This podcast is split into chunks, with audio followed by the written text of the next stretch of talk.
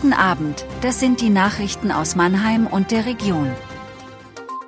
Erste Ergebnisse nach Brandrauchversuchen in Mannheimer Fahrlachtunnel, Podiumsdiskussion zu Polizei und Demokratie in Gedenkstätte in Heidelberg gestört, zusätzliche Halte und Züge zum Mannheimer Maimarkt, U-Boot für Reise nach Speyer verladen. Die Stadt Mannheim hat erste Ergebnisse der Brandrauchversuche vom vergangenen Freitag und Samstag im aktuell noch geschlossenen Fahrlachtunnel bekannt gegeben. Dieser soll eigentlich nach Angaben der Stadt im Zeitraum 8. Mai bis 21. Mai wieder freigegeben werden. Aktuell würden die Messdaten noch ausgewertet, heißt es in der Mitteilung vom Freitag.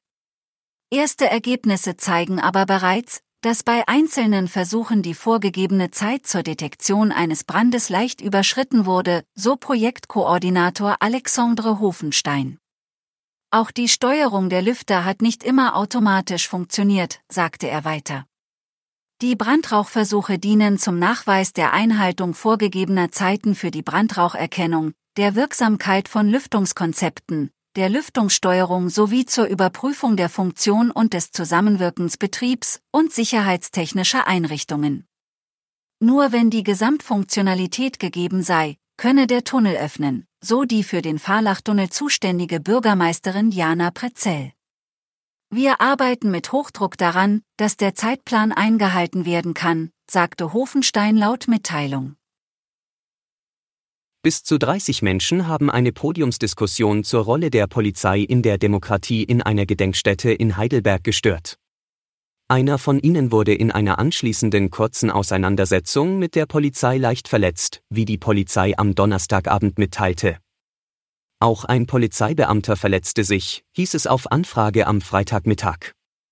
Beide Verletzungen seien auf den Einsatz von Pfefferspray zurückzuführen, so der Sprecher. Wiederholt hätten die Störer bei der Veranstaltung in der Friedrich-Ebert-Gedenkstätte am Donnerstag dazwischen gerufen und das Gebäude zunächst nicht verlassen wollen. Die Polizei ordnet die Störer dem politisch linken Spektrum zu, sagte der Sprecher weiter. Im Internet würden sich mehrere Gruppen dazu bekennen. Verifizierbar sei das bisher jedoch nicht. Nach eigenen Angaben gehört auch die Gruppe Heidelberg aktiv dazu, wie die Gruppierung in einer Pressemitteilung schrieb. Polizisten nahmen wegen des Verdachts des Hausfriedensbruchs die Personalien der Störer auf. Dabei kam es den Angaben nach zu der Auseinandersetzung. Die Gedenkstätte schrieb in einer Stellungnahme auf ihrer Internetseite, dass die Rolle der Polizei in der Demokratie offenkundig ein hochemotionales Thema sei. Weiter hieß es, sehr bedauerlich ist hingegen, dass keinerlei Bereitschaft bestand, in einen Dialog zu treten und stattdessen versucht wurde, die Veranstaltung durch das Verlesen von Parolen und Sprechchöre zu sprengen. Die Deutsche Bahn weitet im Zeitraum des Mannheimer Maimarkts vom 29. April bis 9. Mai ihr Angebot aus. Wie das Verkehrsunternehmen mitteilte, werden neben dem bestehenden Verkehrsangebot im Regional- und S-Bahn-Verkehr zusätzliche Fahrten angeboten. Die stündlichen S-Bahn-Züge der Linie S3 von Germersheim über Ludwigshafen, Mannheim und Heidelberg nach Karlsruhe halten während des Maimarkts und der Bundesgartenschau täglich im Zeitfenster 8 bis 18 Uhr zusätzlich am Bahnhof Mannheim Arena Maimarkt. Darüber hinaus halten zahlreiche weitere S-Bahnen und Regionalexpresszüge während des Maimarkts ebenfalls zusätzlich an der Haltestelle bei der SAP Arena. Nächste Etappe für die Reise eines U-Boots nach Speyer.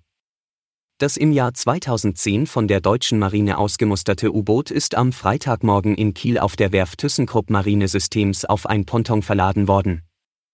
Es hat einen fast dreiwöchigen Turn vor sich, am 17. Mai soll das Schiff in Speyer ankommen. Dort werden in der Werkstatt des Technikmuseums Speyer diverse Arbeiten erledigt, bevor das U-Boot ins Technikmuseum Sinsheim zu seinem endgültigen Ziel gebracht wird. Auf der Werft in Kiel war das 48 Meter lange U-Boot in den vergangenen Wochen demilitarisiert worden. Am Samstag geht die Fahrt via Speyer über den Nordostseekanal, die Nordsee und den Rhein auf dem Hochsee- und flusstauglichen Ponton los. Am 13. Mai wird das U-Boot in Köln erwartet. Das war Mannheim Kompakt. Jeden Montag bis Freitag ab 17.30 Uhr auf allen gängigen Podcast-Plattformen.